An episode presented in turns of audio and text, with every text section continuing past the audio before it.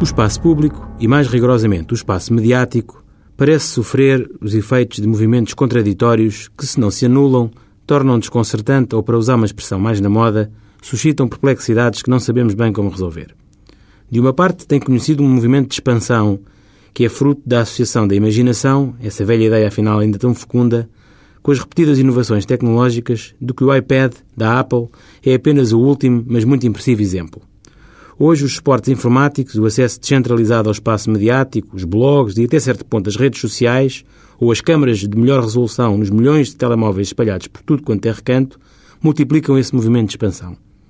Por outro lado, insinua-se e assume-se mesmo a ideia, ideologicamente motivada ou não, de que há um fechamento, um movimento de concentração da opinião, uma cultura da vigilância, de que, com a oportunidade, o Presidente da Comissão Nacional para a Proteção de Dados fazia eco recentemente chamando a atenção para uma ideia que os juristas já há muito e sob diversas vestes e conceptualizações se habituaram a manejar, a ideia da proporcionalidade. O princípio da proporcionalidade encerra várias dimensões que constituem, por seu turno, parâmetros de controlo, e designadamente de controlo judicial pelos juízes, dos comportamentos dos cidadãos como dos atos e das omissões dos próprios poderes públicos. A necessidade de uma conduta, a sua adequação a determinados fins ditados pelo consenso social ou simplesmente pela sua declinação na lei, ou a própria ideia de equilíbrio entre os custos e os benefícios são tópicos convocados a este respeito.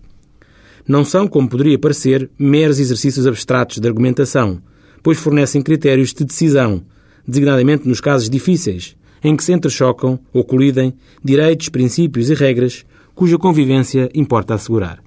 Fala-se em ponderação, em concordância prática, em relações de preferência. Tantas vezes, sem nos darmos conta, é com estes instrumentos que nós, juristas, lidamos com os problemas que assumimos como novos, quando por vezes são revisitações de velhas questões, sejam eles a proibição da burca, a retórica em crise dos direitos adquiridos ou as limitações à reserva da intimidade da vida privada por motivos de interesse público.